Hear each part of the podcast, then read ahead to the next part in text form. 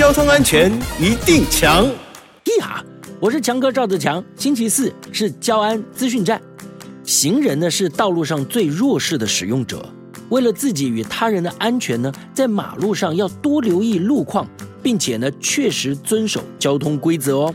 之前有一名爸爸开车载着一家六口出门，在路边停好车之后呢，爸爸先抱着最小的孩子违规逆向穿越马路，妈妈则是在后面忙着收东西、锁车门。其中一名七岁的女儿因为想追上爸爸。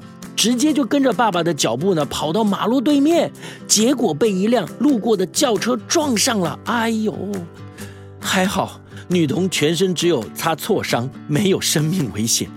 哎呦，这位爸爸，你在孩子们面前呢带头违规，简直做了最坏的示范呐！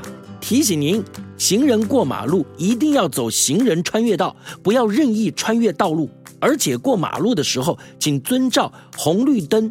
号志的指示，务必专心，不划手机。如果是禁止行人穿越的路段，千万不能贪图一时的方便强行通过。而驾驶朋友呢，应该要发挥同理心，经过行人穿越道的时候，请减速慢行，礼让行人哦。以上广告由交通部与公路总局提供。